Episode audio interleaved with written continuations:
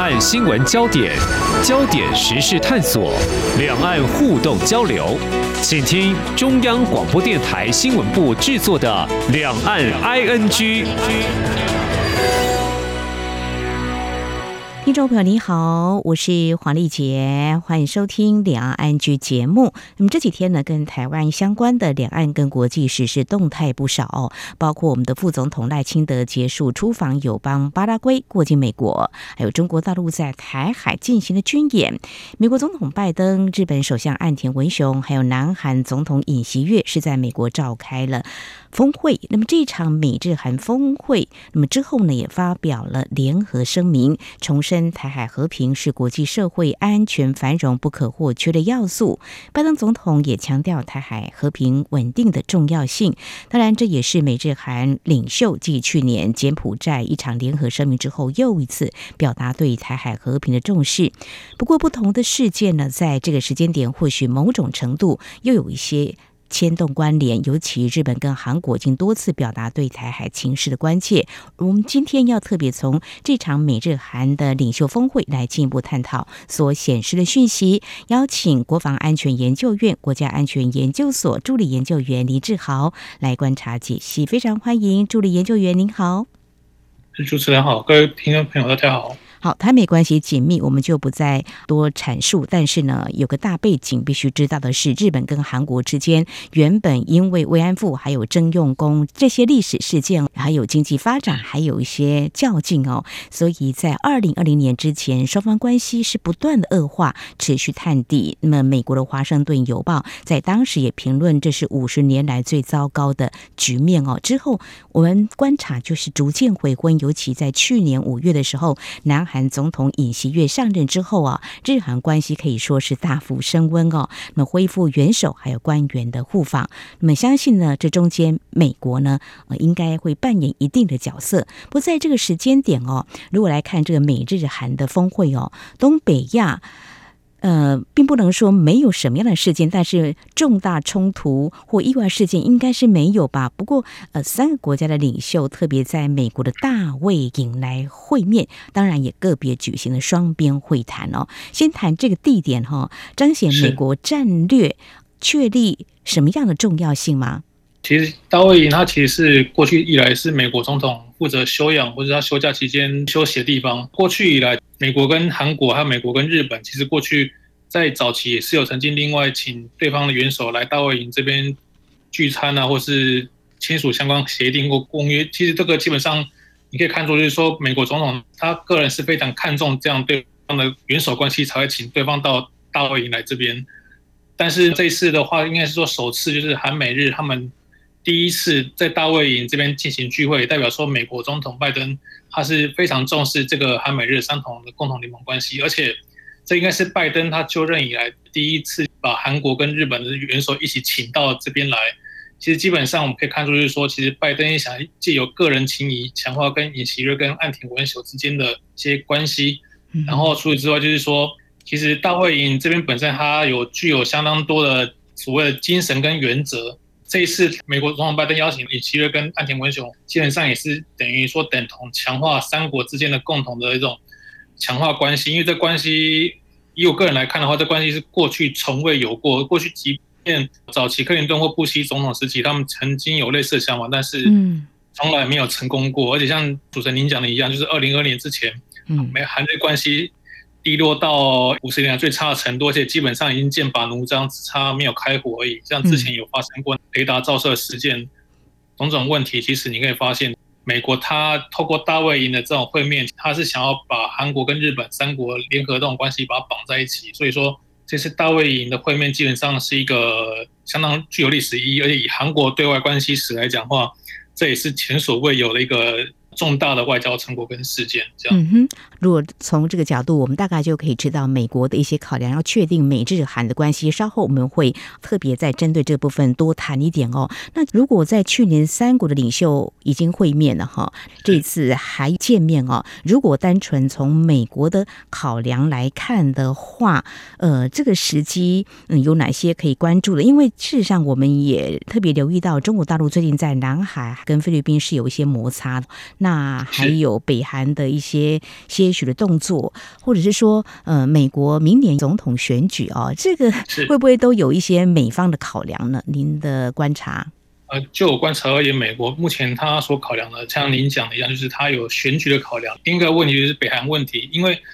北韩这次大卫营的会面之后，接下来从今天开始，韩美开始进行已知自由护盾联合军事演习，而且这次军事演习大概一个月以前就预告，就是这次演习会比去年的规模还要大，而且是陆海空加海军陆战队，而且联合规模、训练范围跟反飞弹的训练模式也会比以前更加精进，而这样。的行为之下，北韩它其实从七月初开始，它就已经透过各式各样的军事会议啊，或是阅兵啊，或是一些相关人士都会发言，也表明就是说他们已经做好相关的军事准备，还有攻势作战的那些准备。而这部分来讲的话，明显就是针对美国，以安全上考量讲，美国他这次其实他做这些大卫营会面还有相关的一些宣言，你可以发现，其实他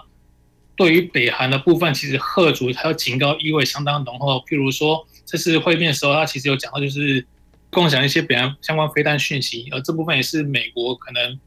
对于北韩的一些关系上的改变做了一种看法。而且美国这次他也强调，就是说对北韩是无条件，就是说北韩只要有心，北韩跟美国我们就可以这样互相这样子谈话交谈。嗯哼。然后除此之外，其实美国还有一个问题，就是之前有一个美国二兵跑到北韩那件事情呢，是。其实这些种种的外交行为，你可以看到，其实他。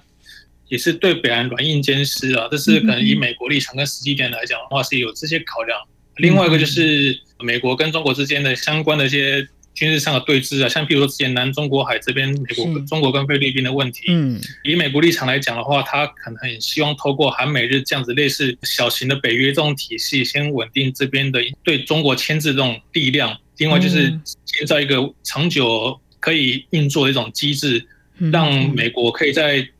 更多力量去分散到其他，比如说台海或者南中国海，让他们能够有更多的时间跟余裕去跟中国做一种战略上制衡。因为毕竟以美国一个国家而言，他不可能一对一去跟中国对抗或纵横，或是怎么样抗衡。他在亚洲、东亚地区还是相当需要有盟友的上的协助。然后韩美日这样子协助机制成功之后。以美国立场而言的话，他有可以更多余裕去处理，比如说台海问题啊，或者南中国海问题啊，等等这些，基本上我个人观察，这是一种长远上的规划了。嗯，好，呃，有多方的考量。美国方面哦，刚刚提到南中国海这个部分，中国的海警是在这个月初的在南海的仁爱礁海域以水炮袭击菲律宾的补给船。那目前外界还在关注，就是说到底这是做哪方面的讯息的测试？是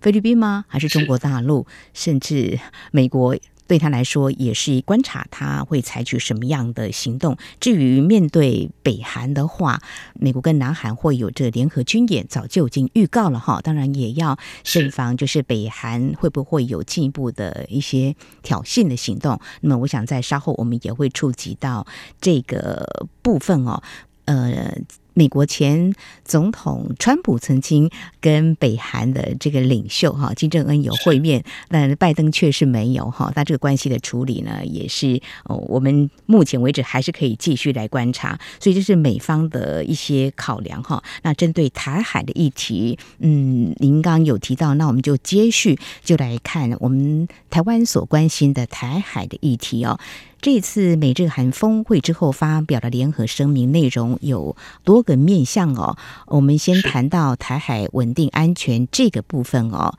那过去美国还有这一两年来，日本跟韩国都表达了对台海安全议题的关切啊，甚至在日本。众议院议员啦，会谈到台海有事，就日本有事等等这些。那美国会不会协防台湾，也是台湾持续在关注的。那您怎么样来观察过去他们的表态，在这次的联合声明当中，我想态度都是一致，这个重申或者说强度有在加强嘛？您会怎么样来观察呢？嗯嗯，其实这次大卫营这边所发表的共同宣言，可以发现，就是美国已经开始逐渐把韩国跟日本。这两个国家对于台海的立场跟意见已经慢慢达成协调跟一致。嗯，因为其实从过去韩国对于两岸问题来看的话，它基本上，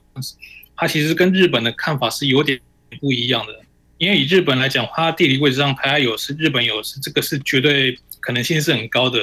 但是以韩国来讲，当初他们认为是说台海有事，日本如果真的有事的话，那韩国才会真的有事。嗯，就是它是关联性的。其实韩国那时候他的立场来看的话，是说视情况的严重性来做最后的判断。但是这一次三国他们所对于台海的立场表示一致的看法之后，你可以发现，其实嗯。韩国他也开始改变，慢慢改变过去对于台海避而不谈的立场跟态度，而且他已经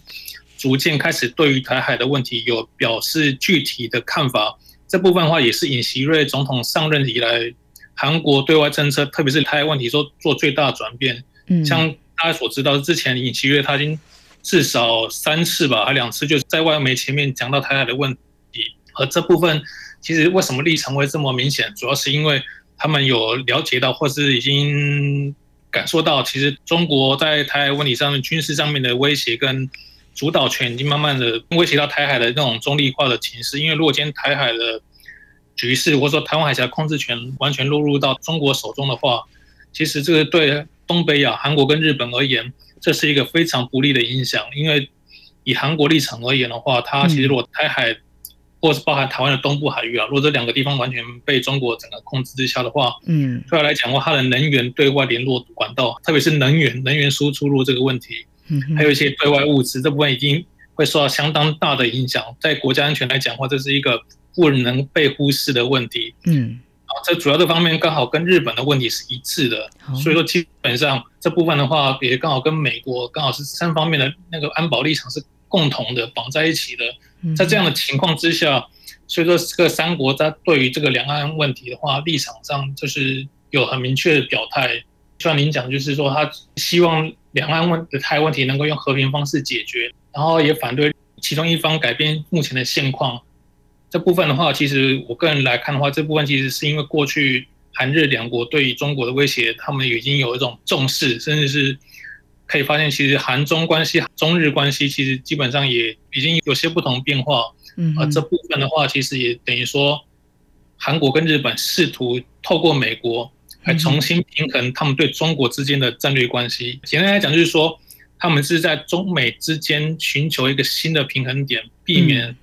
他们任何一个国家安全部分被中国所影响。就是韩国跟日本，他们就正视中国的威胁，那么所以他们会力挺台海的一个稳定安全哦。那我想在这部分延伸一点，我想请教助理研究员哦，像韩国总统尹锡悦哦，他在。选举之前呢，大家都猜测他的态度就会比较亲美。那么上任之后呢，应该是更确立，他也无视于国内的民调并不如预期，但是他的对外的战略政策会来捍卫韩国的国家安全，是吗？是，基本上尹锡悦其实他在上任初期，其实他曾经尝试过跟中国这边做过相关的对话，譬如说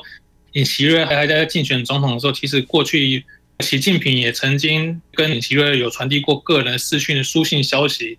然后像尹锡悦当选之后，其实习近平他在第一时间祝贺，试图想要拉近韩中关系。除此之外，像去年的 G 二十的时候，其实习近平跟尹锡瑞是一直有单独见过面的。但是你可以发现，尹锡瑞在跟习近平见过面，甚至跟中方有些接触之后，他还是选择重新加强韩美之间的安保同盟，甚至把安保同盟提升到经济安保同盟。嗯，其实这主要原因是在于说。其实韩国他一直希望，就是说中国能够在对于北韩问题上面能够有所作为，甚至是说劝阻北韩不要过度发展核武或是军事挑衅。但你可以发现，嗯，中国在对于韩半岛这些处理态度上面，基本上，呃，还是要默许北韩的作为。然后对韩国还是萨德事件之后，中国对韩国的一些限韩令的作为还是没有减少。这部分的话。也等于说，韩国他已经失去对中国这种期待或耐心，因为他的那个内部支持度的问题。其实这也是韩国现在政府一个最大隐忧，因为现其实现在韩国尹锡悦政府他的支持率一直没有超过百分之四十，目前最高是三十八，那现在应该是百分之三十五。基本上这样是不利于他后面的政策推行。但是你可以看到尹锡悦他还是把外交韩美同盟、韩美日的同盟把它做到这样子。这样的情况是一个整个大的局势所不得不为之的情况，因为即便现在是民主党上台，我想他不会像尹锡悦这么彻底，但是也是会朝向韩美日这样的三国的整个去做发展，因为基本上现在不管谁上台，韩国它势必是在这个美中之间做一个抉择。因为以韩国立场来讲的话，它在面对中国甚至是北韩这样子若有若无这种关系的影响之下，其实它能做选择也不多。因为其实中型国家，你说它在大国之间能够做的抉择跟避险策略，其实本身就有限。然后也是尹锡悦只是把刚好把这个问题点出来，而且他现在做的这些政策跟抉择，其实基本上是一种不可逆，已经无法再做太大改变。因为如果到明年韩美日这种制度化的体系成立之后，基本上不管是谁上台啊，就是基本上这个政策还是会继续走下去。因为韩国它其实在外交上是一种延有一种政策上的延续性这种特性，所以说这可能是尹锡悦。我不敢说是他本人了，但我觉得这个做法是影响是很长远的。或许他有他个人考量，但是我个人是表示这样的，我是持正面看法。对于现目前以及这种韩美日共同策略。好，非常谢谢助理研究员您的解析啊、哦。那么，我想目前为止，我们可以观察出，就是美日韩三国领袖召开峰会，他们重申台海和平是国际社会安全繁荣不可或缺的要素。即便每个国家都有每个国家的国家利益，但是整个国际局势看来，日本跟韩国已经在中国。美国之间选择的位置啊，所以我们外交部特别关注这个美日韩领袖峰会，重申台和平。我们是认为国际间已经有高度共识。好，稍后在节目后半阶段，我们再针对这场美日韩的领袖峰会啊，发表了联合声明。除了台海安全之外，其实在军事上、经济上的产业供应链也有合作。稍后我们再请国防安全研究院国家安全研究所助理研究员林志豪为我们进一步。部的解析。今天的新闻就是明天的历史，探索两岸间的焦点时事，尽在《两岸 ING》节目。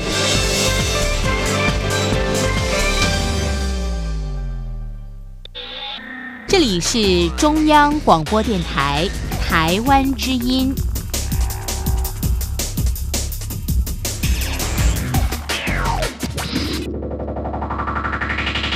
这里是中央广播电台，听众朋友继续收听的节目《两岸 ING》。我们在今天节目当中特别邀请国防安全研究院国家安全研究所助理研究员林志豪为我们解析刚落幕的美日韩领袖峰会，他们所做出的一些重要决定，有发表联合声明，也触及到台海的安全稳定哦。他们有提到反对中国在东海、南海的海洋争端当中从事危险跟侵略的。行为强烈反对任何单方面改变印度太平洋地区海域现状的企图。三方承诺开启国防合作，扩大讯息共享，加强弹道飞弹国防合作，并且在区域发生危机或重大事件的时候，透过三边的热线沟通咨商。那么，也将会在经济供应链的韧性、尖端科技等等议题要进行合作。看起来是有多方面的，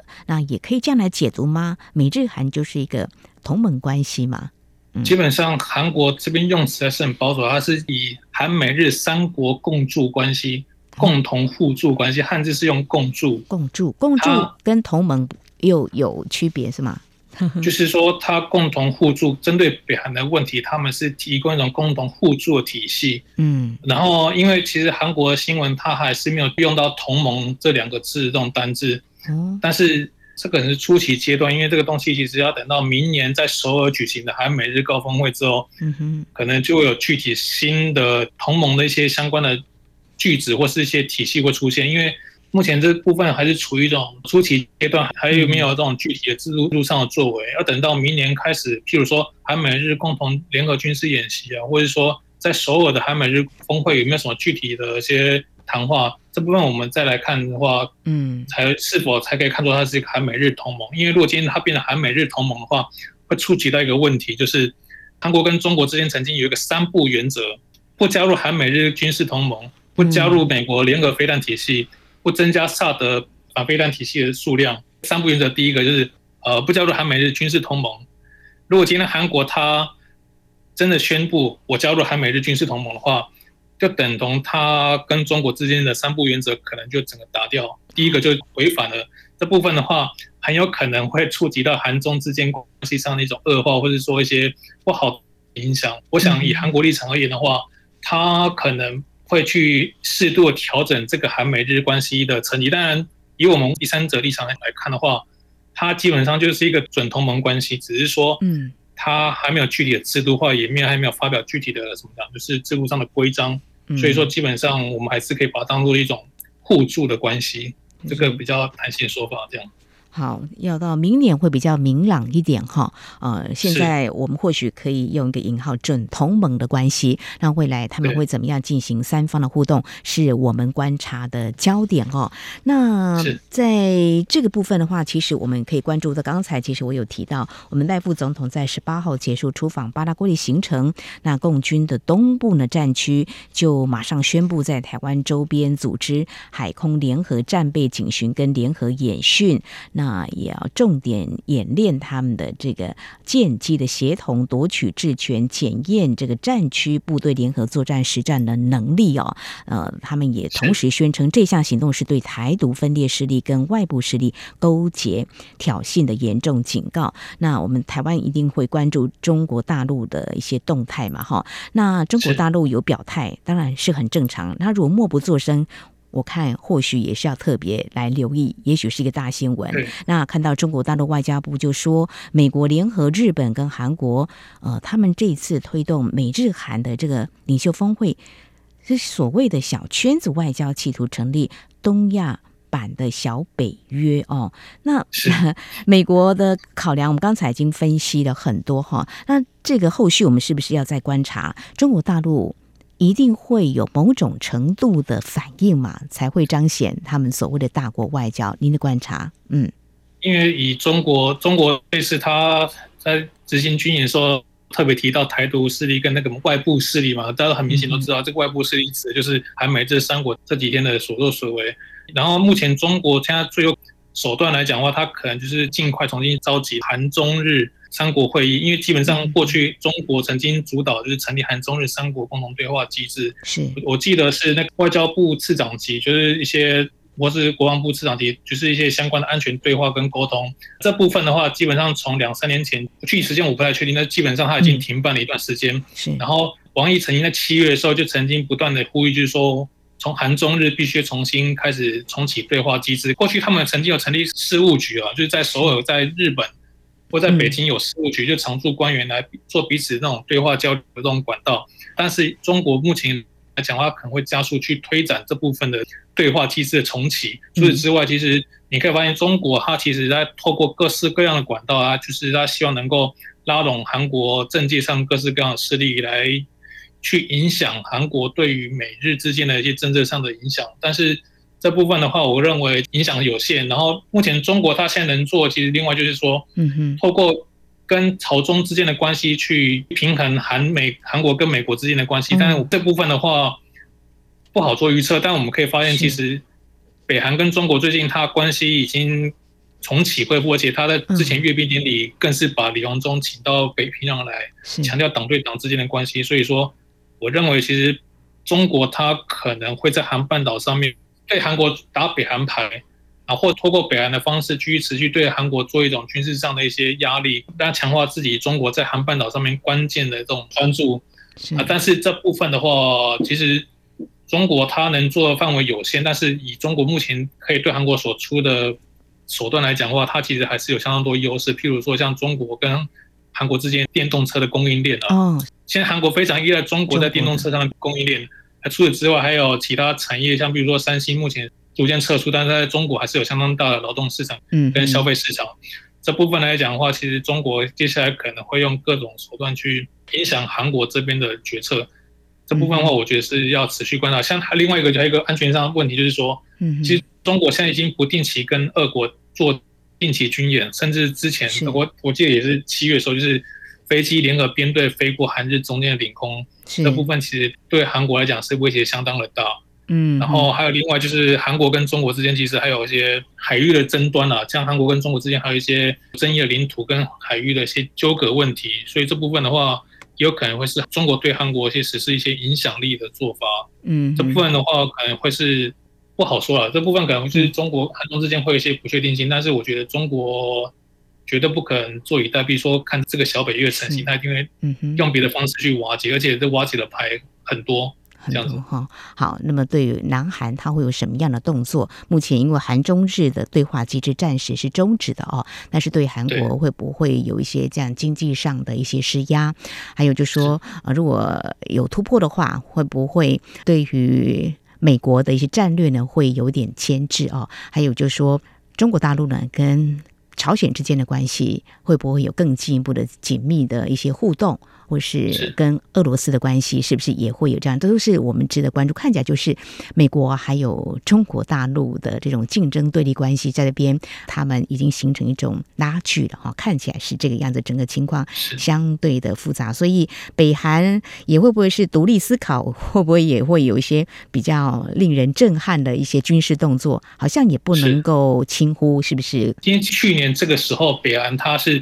美国有什么演习，我就来什么演习。是是，你做了什么事情，我就发射几颗飞弹来做那种以牙还牙，就是嗯，就是我要跟你互相较劲这种意思。所以现在就是他说这个礼拜开始之后，北韩会不会有什么相关举动？因为其实到今天早上为止，媒体有公开竞争访问北韩的海军部队，可以发现其实他已经公开显示，北韩的海军舰艇已经有能力可以发射导弹的能力了，是一种另类的武力示威。所以你可以发现，其实。这个北韩它的军事挑衅已经不是像过去可能发射弹道飞弹那种嗯。比较花钱的东西，它现在可能会采取这种各式各样经济又实惠的方式，船上面发射这种中短程距离的弹道飞弹，而且除此之外，其实北韩它最近跟中国之间还有俄国之间已经开始重启国内贸易，就是譬如说中国的吉林省它的一些相关的物资，它会透过北韩的青金、罗津港，然后再送到。俄国海参崴再运回上海，就是他已经开始试图振兴他东北经济的同时，因为中国东北有些出海口的位置，它是必须透过北韩跟俄国的海港出来，然后再运回上海，可报还比从国内用铁路运输还要快。所以盘很多因素来考量，就是说，中国它目前可能会跟北韩跟俄国之间采取一种连带关系，而且以北韩立场来讲的话，它不可能只单单只。靠向中国，它还利用俄国来做个战略上的平衡。应该讲，这个峰会其实影响的虽然是中国，我们关注是中国没有错。其实俄国也有跳出来反对，因为韩半岛，你讲东北亚，它这个安全地理位置，基本上它影响虽然是中国是没错，但是还有一部分是俄国。但中国话立场来讲的话，你韩半岛的小北越成型的话，那你隔壁的河北省，就是说靠近北京越这边这么靠近的地点，如果成立一个小北越的话，它的威胁程度是。比我们台湾台湾问题还要严重，所以基本上中国基本上他应该会先尽快的把这个小北约把它弄散，利用韩日之间的矛盾、韩美日之间的矛盾来把这个打散之后，让他能够有专心，能够更加去处理台湾问题，这样子。嗯哼，看来真的是牵动的非常的复杂哈。那个如果是让中国大陆他们所说的东亚版的小北约啊，他们不会坐视不管的哦。那俄罗斯在这个时间点也表达反对哈，这个后续的相关的一些影响呢，都值得我们观察。还有北韩、中国大陆的一些动作。那远一点的话，也许我们可以观察，因为拜登总统上任之后，这次有这样的美日韩的峰会，可以秀得出来是展现美国对印太区域的重视，因为他。他有说这次峰会，他特别强调，并非剑指中国。呃，同时他也期待今年秋天跟中国国家主席习近平见面。但这个美日韩的峰会召开之后，对于目前中美关系稍微缓和，会不会投下一些变数？我们也是可以观察。好，我想在今天针对美日韩日前这场领袖峰会发表联合声明，未来会在军事。方面加强沟通互动，还有强化一些经济合作所显示的讯息。那么看来也是针对中国大陆进行更高强度的围堵。中国大陆会怎么样来应应？还有对整个区域情势又有哪些牵动？今天非常感谢国防安全研究院国家安全研究所助理研究员林志豪观察解析。非常谢谢助理研究员，谢谢您。谢谢，谢谢主持人，谢谢各位听众。好，以上就是今天两岸剧节目，非常感谢听众朋友您的收听，黄丽杰祝福您，我们下次同时间空中再会。